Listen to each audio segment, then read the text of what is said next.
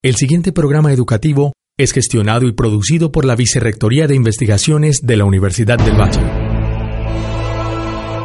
Si usted levanta la mirada en una noche estrellada, puede encontrar muchas constelaciones.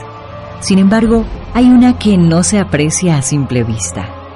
En ella usted puede, si se concentra, conocer avances científicos, aprender más sobre el medio ambiente, informarse sobre los logros de estudiantes y docentes ese es el universo de la Universidad del Valle. Te invitamos a que lo aprecies con los oídos. Conéctate con la U. Un espacio para conocer todas las actividades culturales y artísticas, los nuevos conocimientos y los desarrollos en investigación que genera la Universidad del Valle. Conéctate con la U. Conéctate con la U. ¿Para qué tanto nos sirve el agua? Para todo sin embargo, usándola la contaminamos, la llenamos de residuos. Estas aguas residuales luego las arrojamos a las otras fuentes de agua como ríos, lagos y mares y ahí viene el gran problema, porque dañamos el ecosistema y enfermamos con virus y bacterias a las comunidades que entran en contacto con esa agua, generando graves problemas de salud pública. ¿Qué hacer con las aguas residuales? ¿Cómo tratarlas adecuadamente?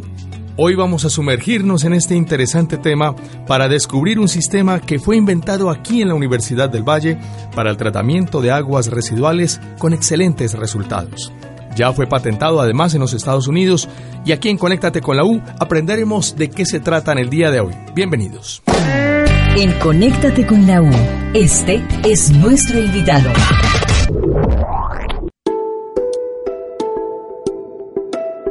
A partir de este punto y hora está conectado con 105.3 del FM Univalle Estéreo en este programa Conéctate con la U, que cada ocho días le brinda toda la oportunidad de acercarse al conocimiento que se construye desde las diferentes unidades académicas de la Universidad del Valle. Hoy para hablar de este interesante tema del tratamiento de aguas residuales a través de un sistema novedoso que ya fue patentado en los Estados Unidos, pues tenemos a nuestro invitado, el profesor Miguel Ricardo Peña Bar él es ingeniero sanitario de aquí de la Universidad del Valle, con una maestría y un doctorado de la Universidad de Leeds en Reino Unido. Fue director del SINARA, Recordemos que el, SINARA es el Instituto de Investigación y Desarrollo en Abastecimiento de Agua, Saneamiento Ambiental y Conservación del Recurso Hídrico.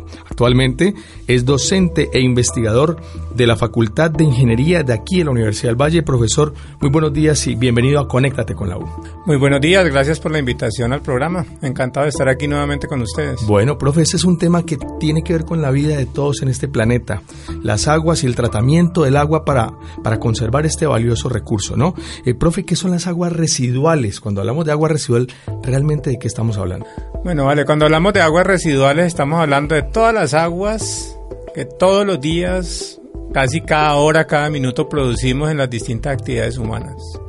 Nosotros mismos en nuestra casa apenas nos levantamos y nos pegamos la primera orina del día, ahí ya estamos produciendo aguas residuales. Nos cepillamos los dientes, preparamos el desayuno. En todas esas actividades estamos contaminando el agua limpia que nos llega por el acueducto y eso genera aguas residuales, que son aguas contaminadas básicamente por la actividad humana y que en el caso de las ciudades las devolvemos por los alcantarillados finalmente a los sitios finales donde estas aguas llegan, que lamentablemente en nuestro caso muchas veces directamente a nuestros ríos o ecosistemas acuáticos sin ningún tratamiento previo. ¿Qué tipos de aguas residuales hay, profe? Bueno, hay una clasificación grande, pero como para, digamos, el entendimiento fácil de los oyentes, tenemos aguas residuales eh, domésticas, que son las aguas que se producen en nuestras residencias todos los días, como estaba mencionando ahora. Tenemos aguas residuales industriales, que son las que provienen de los distintos procesos productivos de la industria. Tenemos aguas residuales comerciales, las que vienen como un nombre lo dice, las actividades del comercio. Y tenemos otras aguas que les llamamos en la jerga técnica las aguas institucionales. Entonces, por ejemplo, las aguas que salen de una clínica o de un hospital son muy particulares. Las que salen de un colegio, por ejemplo. Las que salen de aquí de la universidad. Entonces, esas aguas también son particulares por el tipo de actividades que en esas instituciones se, se desarrollan. Y hay una clasificación ya más general algunas de estas aguas son biodegradables. ¿Eso qué quiere decir? Que pueden ser tratadas por otros seres vivos que las utilizan como su alimento y las devuelven más limpias. Y hay otras que son no biodegradables, por ejemplo, las aguas que salen de una mina. Normalmente son aguas muy ricas en minerales y en otros materiales que no son propiamente eh, degradados o transformados por seres vivos y toca aplicarle lo que llama tratamientos físico-químicos. Bueno, muy bien. Conéctate con la U, pues quiere conectarse también con la gente y le ha querido preguntar a las personas en la calle, oiga, ¿usted sabe qué pasa con el agua residual que sale de su casa? Parece obvia la pregunta, pero veremos que ahí atrás hay un interesante proceso. Escuchemos. Bueno, pues tengo entendido que van a los canales residuales de la ciudad. No sé realmente qué pasa después de eso. Claro que sí, va para directo a las cañerías. No, no sé. Eh, pues sí, se va hacia las petares y en las petares hacen el proceso para limpiarlas y después de limpiarlas pues vuelven otra vez al conducto de agua para beberla.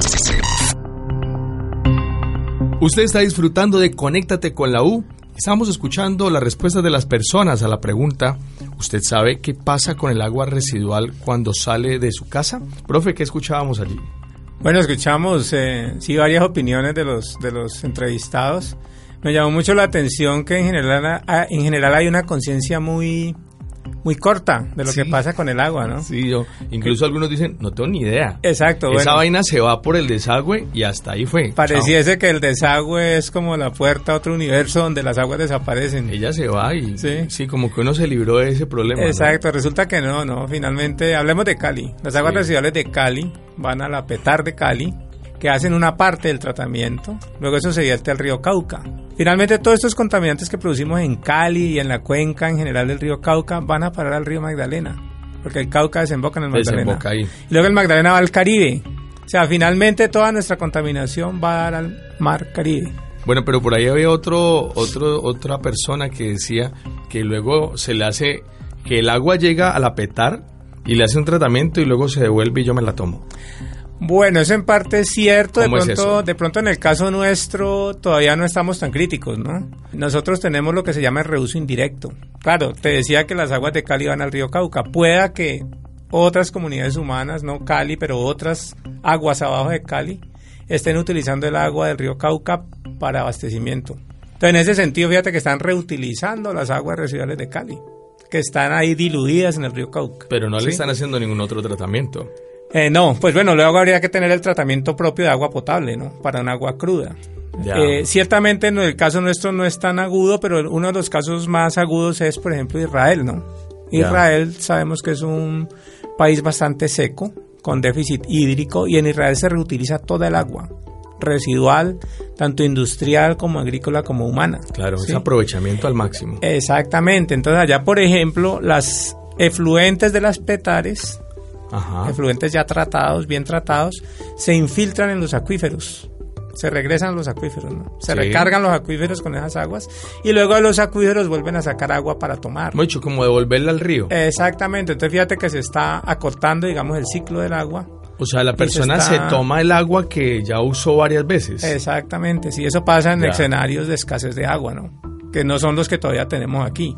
Lo cual no quiere decir que si no cuidamos el agua y hacemos cosas adecuadas por el recurso hídrico, en un futuro no tan lejano podríamos estarnos en situaciones tan, tan, tan extremas como esa. ¿no? Eh, profe, eso le iba a preguntar, ¿cómo se realiza habitualmente el tratamiento de aguas residuales en nuestras ciudades y en el campo? Habitualmente es eso, eh, ¿cómo funciona el tema en la petar? ¿Qué le echan para que realmente el agua quede sirviendo de nuevo? Ok, vale. Bueno, una cosa muy importante con las aguas biodegradables que te decía al inicio. Sí. Esas aguas biodegradables y el caso de las aguas, por ejemplo, domésticas, que son las que producimos en las ciudades, básicamente en las viviendas, son aguas que fundamentalmente llevan los restos de todas las actividades de lavado, más también los restos de todas las excreciones humanas y de nuestras mascotas, ¿no? No hay que olvidarse de las mascotas, todo eso va allí, ¿no? Pero por llevar excrementos, tanto humanos como animales en algunos casos, esa agua ya va inoculada. ¿Con qué? Pues con las bacterias y microorganismos que en general viven en nuestro tracto intestinal. Y ellas mismas son las que luego, cuando yo tengo una petar biológica, ¿sí? Ellas ahí uno lo que hace es darle las condiciones ambientales óptimas para que crezcan, para que florezcan, se reproduzcan y son como una millonada de obreros especializados en descontaminar el agua. Ellas mismas. Ellas mismas. Las que la contaminaron. Exactamente, sí. Lo que hacemos es darles, el, el, como te decía, el ambiente propicio para que se reproduzcan de manera casi infinita y esos millones, porque son millones, miles de millones de pequeños obreros microbiológicos, se encargan de sacar toda esa contaminación del agua y nos dejan un agua mucho más limpia. No completamente limpia, no pero potable. mucho más limpia. No, no. Potable no. Potable no, todavía Pero al menos está limpia, se puede uno lavar cosas con esa agua, puede usarla para los regar, regar, por ejemplo, hacer lavado de pisos, estas cosas. Eh, para darte una idea, un tratamiento biológico bien operado puede estar eliminando el 90% de la contaminación que lleva el agua. Bueno, bien. Así funcionan las plantas de tratamiento. Así sí, funciona la grosso modo, sí, una biológica funciona así. Ya, ok, perfecto. Ahorita vamos a conocer en detalle cuál es la novedad del sistema que usted y su equipo han desarrollado acá en la universidad. Pero antes de eso, profe, queremos invitarle a usted y a usted que nos está escuchando en casa para que disfrutemos esta historia a partir de toda la magia del sonido y la radio dramatizada puesta al servicio de la educación aquí en Conéctate con la U. Escuchemos.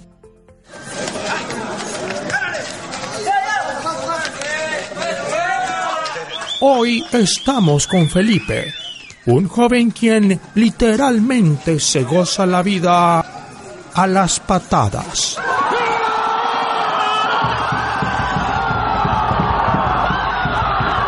Felipe termina una tarde de fútbol y dice esa famosa frase que todos los seres humanos decimos después de haber hecho ejercicio.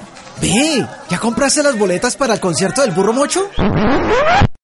No, no, no, no, no. Nos referimos a esta frase. Uy, qué sed tan berraca. Así es. Con una sed muy berraca, llega Felipe a casa de su mamá a pedirle un vaso con agua. Mijito, ¿cómo me le fue hoy en el colegio? Pues bien, mami. Ahí me enseñaron unas cosas precisamente sobre el agua. Ay, sí, ¿y qué tanto le enseñaron, mi hijo? Cuénteme. Pues mami, enseñaron que era el agua residual.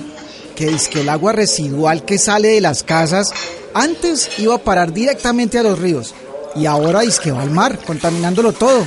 Pero que ahora le hacen un tratamiento y todas las vainas para que no contamine tanto.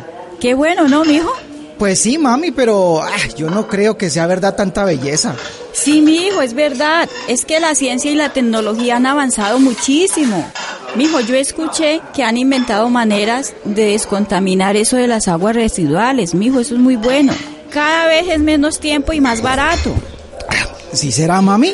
Sí, mi hijo, en serio. Yo escuché que esa misma agua podrá volverse potable, tal como ese vaso que usted se está tomando. ¿Qué, qué, mami? ¿Eso es cierto? Sí, señor. Vea lo que me hizo. ¡Ah! Se reguero. Ay, mami, qué pena. Camine, vamos por el trapeador y le voy contando. ¿En serio, mami? Uy, no, yo no sabía eso. Lo que pasa es que el agua es tratada de una manera científica. Ay, pero ¿por qué? ¿Por qué no me dijo eso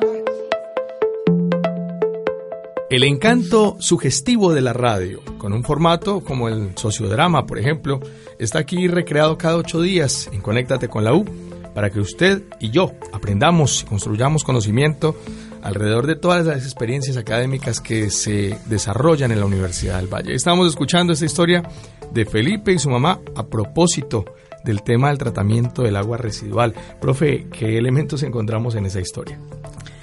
Bueno, elementos muy interesantes, ¿no? Eh, pues básicamente creo que en el dramatizado queda claro que efectivamente sí hay maneras de descontaminar el agua eh, varias de ellas biológicas, que de esas vamos a hablar luego un poco más en detalle. También queda claro lo que te decía también hace un rato, que de alguna manera hacemos reuso indirecto del agua. Si bien no me tomo directamente el agua potabilizada que sale de la cañería, si la estoy lanzando a un río o a un lago o a una fuente de agua y luego yo utilizo esa fuente otra vez para beber.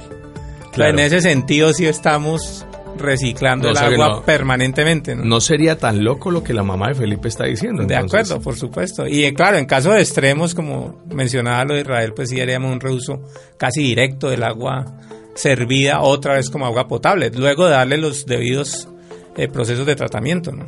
Nosotros usamos el baño en la casa, el agua con los excrementos va hasta el río Cauca Pero luego, ah bueno, pero antes de que llegue al río está la petar, entonces le hace un tratamiento, la deja más limpia, todavía no potable, va al río, pero luego del río la tomamos nuevamente y ahí se le hace un tratamiento de potabilización. Exactamente. Para ponerla a punto para consumirla sin riesgo. ¿no? Pero es la misma gota de Claro, agua. es la misma agua. Es el viaje de una gota de agua, ahí está. Nos estamos, nos estamos tragando la misma gota de agua. Lo que pasa es que uno no lo ha dimensionado así, profe. Suena muy obvio, pero sobre todo ustedes que son los magos del, de la ciencia del agua. Pero uno no lo ha dimensionado así. De acuerdo, como este sí. viaje, ¿no? Que regresa. Finalmente es la teoría también un poco de todo lo que uno hace en esta con la El naturaleza. eterno retorno. Se le devuelve, ¿no? Sí. Muy interesante. Profe, ahora sí tenemos todo el panorama para que usted nos explique en qué consiste pues este mecanismo para el tratamiento de las aguas residuales, este proyecto que se denomina BLAT, con B larga y doble A, BLAT, que significa esta sigla Bioreactor de Lagunas Aeróbicas de Alta Tasa. ¿En qué consiste esto? Anaeróbicas. Anaeróbicas, imagínense la diferencia. Las unas usan aire y las otras no. ¿Sí? Exacto, ese es un buen punto para empezar. Bien. Permíteme entonces decir que dentro de los sistemas biológicos que mencionábamos ahora para, para tratar aguas residuales, hay como dos, una división en dos grandes categorías. Uno, los sistemas aeróbicos, Sí. o sea que utilizan oxígeno para poder descontaminar el agua. Y los anaeróbicos. Anaeróbicos quiere decir sin oxígeno o sin presencia de oxígeno. Ya. ¿sí? Y entonces eso diferencia un sistema del otro. En el sistema aeróbico, por ejemplo, los organismos que harían el tratamiento necesitan aire u oxígeno para poder descontaminar el agua. Y básicamente la materia orgánica y la contaminación, digamos que está en el agua, finalmente se oxida hasta CO2, que es un gas que escapa, el CO2 está en la atmósfera, agua, que queda agua más limpia que lo que entró, y nuevos microorganismos, porque Ya. mucha de esa contaminación se convierte en nuevas células. Te decía que estos son unos obreros muy activos, ¿no? Que básicamente lo que están haciendo es alimentándose y reproduciéndose, Sí, claro. ¿sí? Para poder descontaminar el agua. En lo anaeróbico pasa lo mismo. Los seres que están allí son también bacterias, pero estas no utilizan oxígeno a diferencia de las otras. Ellas lo hacen de manera anoxigénica, o sea, sin oxígeno. Utilizan el oxígeno que está mezclado en las mismas moléculas que van en la contaminación del agua. La gran diferencia es que estas se reproducen mucho menos que las aeróbicas, son menos prolíficas, ¿de acuerdo? Pero tienen una gran ventaja. Ellas en lugar de producir CO2 solamente como en el aeróbico, además producen metano. Mucha de esa materia orgánica o de esa contaminación la vuelven metano. Y recordemos que el metano es un combustible. Metano es el gas natural que sacamos también del fondo del planeta Sí. y usamos para distintas aplicaciones energéticas, para mover motores de carros, para, Para- mover motores claro. de barcos, para etcétera, etcétera, para mover calderas en una industria, ¿sí? Entonces fíjate que estos anaeróbicos tienen esa particularidad. Ya. No solamente me producen CO2, también me producen metano, Bien. más CO2, más agua, y se reproducen menos. O sea, al final del día yo tengo menos lodos también para manejar en los sistemas anaeróbicos comparado con los sistemas aeróbicos. O sea, es- pero se trata de coger al, al agua residual e inyectarle, ponerle estas bacterias, ¿o cómo es la cosa? No, ellas también vienen. Ah, ya vienen ahí. En esa, en esa comunidad de microorganismos que ya vienen con las excretas humanas o animales, Sí. allí hay de todo, hay aeróbico y, ana- Pero entonces ustedes anaeróbico. las estimulan a ellas solamente. Exactamente. A la- a la ana- anaeróbicas. Exactamente lo que te decía. Si vamos a hacerlo aeróbico, entonces le damos las condiciones para que se desarrollen las aeróbicas. Sí. Si vamos a hacerlo anaeróbico, entonces damos las condiciones solamente para que se reproduzcan las anaeróbicas. Ese fue el cabezazo de ustedes, digamos. Ese fue el punto, digamos, la novedad. Digamos. Eh, sí, digamos que ahí no está tanto la novedad porque ya habían muchas investigaciones y tecnologías anaeróbicas. También las habían, no es que hayamos inventado nosotros lo anaeróbico. claro, También habría que decir que todo esto lo, lo traemos de la naturaleza, ¿no? claro. Lo aeróbico lo anaeróbico siempre ha estado en la naturaleza. Está ahí. Lo que hemos hecho es poner estos procesos en unidades de proceso, de ingeniería si se quiere, para que hagan un trabajo específico, en este caso descontaminar el agua residual. Entonces la novedad que nosotros desarrollamos fue poder tener este consorcio de microorganismos anaeróbicos en un ambiente controlado, pero además en un ambiente o en un reactor que sea de bajo costo. Ujú. ¿Por qué es tan importante el bajo costo? Porque al final del día alguien tiene que pagar por el tratamiento del agua residual, por Claro. descontaminarla. Entonces, en la medida que yo tenga una cosa efectiva y barata, pues eso será más sustentable, ¿no? más en nuestro medio, que sabemos que en general nosotros no tenemos una capacidad económica alta para operar y mantener tecnologías muy costosas. Profe, ¿Sí? para los que no conocemos, que seguramente somos muchos de estos temas, eh, acerca de cuánto podría costar, por ejemplo, descontaminar un litro de agua residual normalmente por los tratamientos habituales versus esta, este sistema que han desarrollado ustedes. Bueno, te cuento. eh, si hablamos de sistemas aeróbicos convencionales, que Sí. son los que comencé diciendo, que necesita aplicarle Ajá. oxígeno, que hay que tener una gran cantidad de maquinaria para controlar el proceso, ¿Cómo se electromecánica, ¿Cómo se hace ahorita? etcétera. Ahorita, ajá. Sí, como se hace, digamos, de manera industrial en las grandes ciudades. Eso puede estar, si hablamos de la inversión inicial, o sea, del capital que se necesita para tener un sistema de esos, podríamos estar hablando de 100 a 150 dólares por persona en inversión. Si estamos hablando de un sistema anaeróbico, eh, energéticamente eficiente, que era lo que te estaba comentando, y de pronto mezclado con otra tecnología también eh, no intensiva en, en consumo de energía, podríamos estar hablando de 30 a 40 dólares. Fíjate la diferencia por persona, ¿no? La quinta O parte. sea, estaríamos hablando de entre la cuarta a la quinta parte. Ajá. Lo cual ya hace una muy diferencia grande en inversión, ¿no? En inversión. Si metemos operación y mantenimiento, eh, la relación puede estar de 1 a 10. O sea, operar un sistema de estos puede costar la décima parte por persona de lo que cuesta operar un convencional aeróbico. Claro. Además entendemos que es más rápido. Bueno, en términos de velocidad sí es, hay que aceptar que los sistemas aeróbicos, eh, su ventaja es esa, son altamente compactos, ocupan menos área y lo hacen más rápido, Ah, pero ya. a costa de una gran cantidad de energía, que es Ah, lo que ya. vale. Ok. Acá necesitamos sistemas un poco más grandes que se toman un poco más de tiempo para hacer el mismo trabajo. Entonces, Fíjate que al final del día viene es un tema de área, finalmente disponibilidad de área en el terreno para poner uno u otro. Los tanques. Exacto, el tamaño de los tanques. El tamaño. Pero además también la capacidad que haya en la comunidad particular de pagar por uno u otro. ¿no? Bueno, muy bien, profe. Eh, usted está diciendo entonces que con este sistema no solamente se limpia el agua, se descontamina, sino que además se genera biogás para uso energético. O sea, desde ahí salen, pueden generar energía eléctrica o pueden mover máquinas para lo que sea. Y además biomasa como material de abono para los suelos.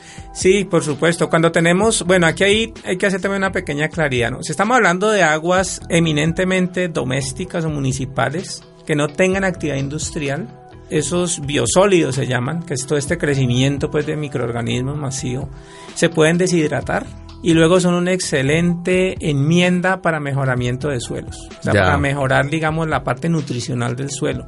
Por lo tanto, sirven para mejorar cultivos, producción de cultivos. Sin embargo, si por alguna razón yo en las aguas tengo contaminación industrial del tipo metales pesados, del tipo agrotóxicos, de pronto allí ya eso no es tan factible, porque finalmente estas bacterias terminan contaminándose con estos materiales. Bien. Y podríamos estar- transfiriendo esos contaminantes a los cultivos que luego nos vamos a consumir.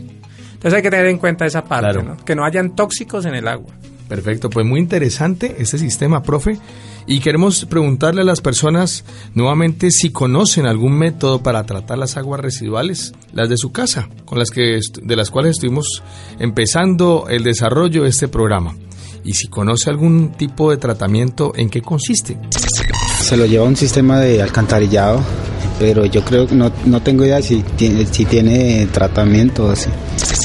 Pues en el momento el agua se va directamente cuando se utiliza se va a la cañería y pues no hay ningún método que se utilice. No, la verdad no, método no, no tendría. No tengo en el momento método. Reciclo, no tengo ningún inconveniente en darle varios usos a un determinado agua en su primera fase. Rejuago y juego a darle lo mejor adecuado. Y las aguas, cuando ya tienen de pronto un desgaste o ya están demasiado turbias, sí les doy eh, el desagüe adecuado en las aguas residuales y cañerías. Profe, ¿qué escuchábamos en esas respuestas? Bueno, veo que en general escuchamos que hay una conciencia importante sobre los sistemas de recolección Sí. de las aguas, ¿no? Los alcantarillados, las cañerías, como le llaman algunas personas, los colectores, pues, que es un tema ma- un término más técnico. Pero hay un nivel de conciencia mucho más bajo sobre luego qué se hace con el agua, cómo se la trata, cómo se la depura, cómo se la descontamina. Creo Claro. que allí hay referencia al, al concepto de petar. Pero uno dentro de petar puede tener muchas cosas, ¿no? Claro. Hay muchas maneras de tener una petar, así como hay muchas maneras de tener un carro para movilizarse, ¿no? Hay muchos modelos de carros para moverse y todos son carros, pero igual podemos tener muchísimas petares todas distintas. ¿no? Profe, después de escuchar el mecanismo que ustedes han desarrollado aquí en la Universidad del Valle con el Sinara, la pregunta que uno se puede hacer a propósito de lo que la gente dice es, ¿qué tan fácil es pasar, digamos, este sistema que ustedes han desarrollado a la petar, por ejemplo, de Cali? Bueno, eh, pues en, en, el caso de la ciudad de Cali, ya Cali tiene una primera etapa de tratamiento. Sí. La primera etapa se llama tratamiento primario, que tienen eh, sedimentación, eh, tratamiento primario avanzado, que eso es sedimentación con la adición de algunos químicos para hacer una primera etapa muy eficiente. Y eso hace parte de lo que sería un tren de tratamiento convencional.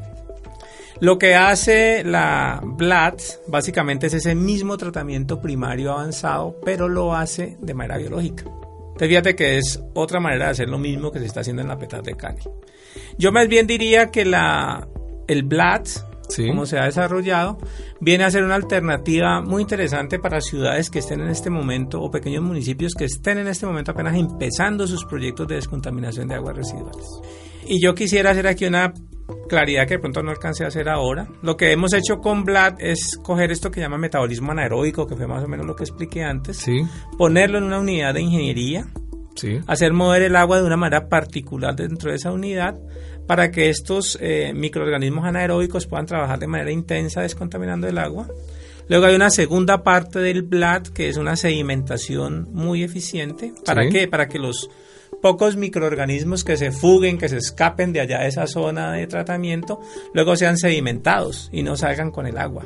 Entonces luego tenemos un agua ya muy clara, con más o menos un 70-75% de descontaminación, que pasaría a la segunda etapa de tratamiento, que es Ya. la que ya pule el agua para luego poderla verter, de acuerdo a la ley colombiana, en un río o en un lago o en el suelo. Ya. Y quisiera decirles que ya hay una experiencia a escala real funcionando muy bien en el Valle del Cauca. ¿Sí? El municipio del Cerrito Valle Ah, mire. tiene una planta de tratamiento completa con ecotecnologías, porque el BLAD es una ecotecnología que está en este caso ensamblada con una laguna facultativa, que es la que hace la segunda parte. Y el sistema completo allá en Cerrito está 5% de eficiencia por encima de lo que pide la norma colombiana.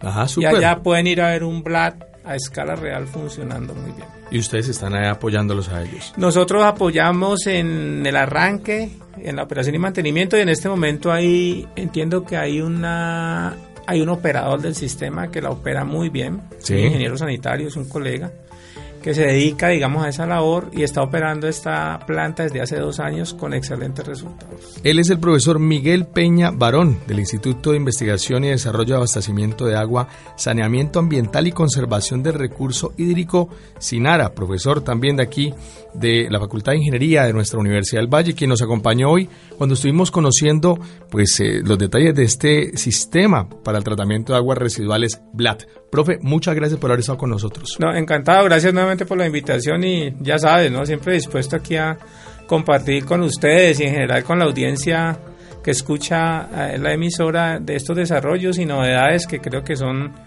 muy importantes para el futuro ambiental de nuestra de nuestro municipio y de nuestra región. Gracias a usted, profesor, y felicitaciones. eh. Gracias. La grabación estuvo a cargo de Fernando Patiño. En la operación de audio se encuentra Germán Orozco. La producción fue de Patricia Eche. En la actuación, escuchamos las voces de Fernando Patiño y Patricia Eche.